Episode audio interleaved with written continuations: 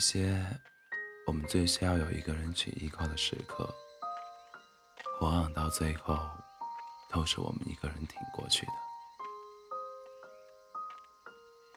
我终于不用熬夜了，我终于不用聊到凌晨一两点了，我终于可以疯狂打游戏了，我终于可以不用在洗澡的时候擦擦手。就回你的消息了。我终于像一个正常人一样忘记你了。我终于失去你了。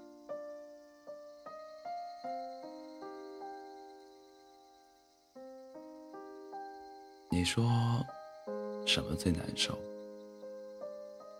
是相爱的人见不了面，还是？最爱的人在别人身边。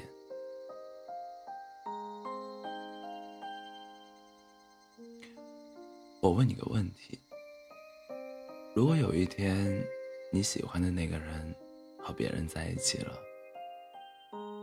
你会怎么办？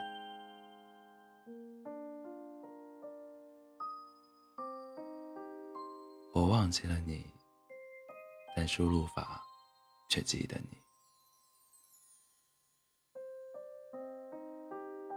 朋友圈里未必都是朋友，但黑名单里总有故人。睡不着是一件很痛苦的事。那些人生中早已被遗忘的蠢事，会趁着睡意出逃，一件一件爬上夜色编织的笼子，唠唠叨叨。喋喋不休。用孙悟空的话说，就是一堆苍蝇围着你；用李宗盛的话，就是嗡嗡作响，放冷枪。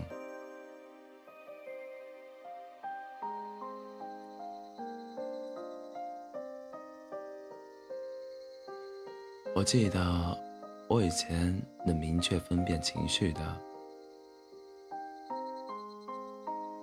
下课就开心了，被查作业就慌了，吃到糖就甜了。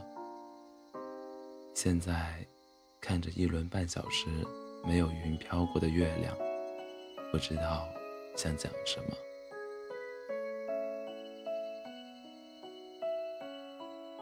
长大了，以前年少气盛，最容易将自己炽热如火。喷薄欲出的感情寄托在另一个人的身上，恨不得破开胸膛，让别人立马知道我的感受。可现在不会了，谁也承担不起另一个人的感情寄托。但这件事，我明的，我明白的太晚了。灯光熄了，就得退场。说起来也是搞笑。为了想靠近你近一点点，我时常点开你的歌单，不断迎合你喜欢的口味。